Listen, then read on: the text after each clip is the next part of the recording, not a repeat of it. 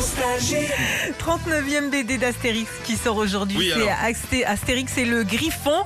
Et ben, il y a des chanteurs qui ont fait des apparitions dans les BD d'Astérix, justement. Mais oui, les Beatles.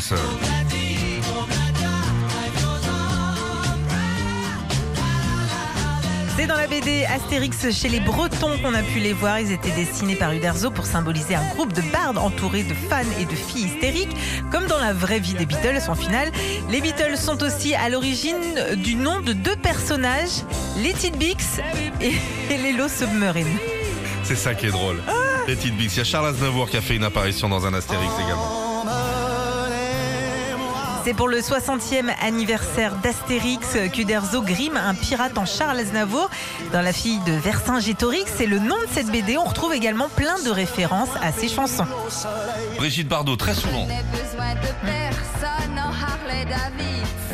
Ah là, c'est pas dans la BD, mais dans le dessin animé Astérix qu'on retrouve Brigitte Bardot. En 72, elle sera caricaturée dans les 12 travaux d'Astérix comme la déesse Vénus. Ils avaient même réfléchi à lui donner le nom de Brigitte Bardix. En Annie Cordy.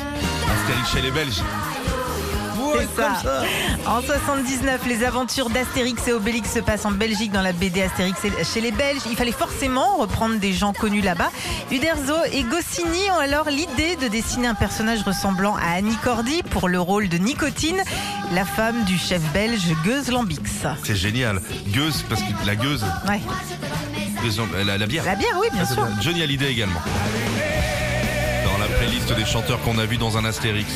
Dans Astérix, chez les Pics, le plus célèbre des rockers français fait une apparition dans la BD la plus vendue dans le monde. Il joue le rôle du barde Mackle. Il fait même référence à l'une de ses chansons dans une des bulles avec écrit dedans Quoi? Qu'est-ce qu'il a Mackle Ah, c'est ça qui est bien. Merci Sandy pour fêter ça. On écoute Annie Cordy sur euh, en entier. À tout à l'heure.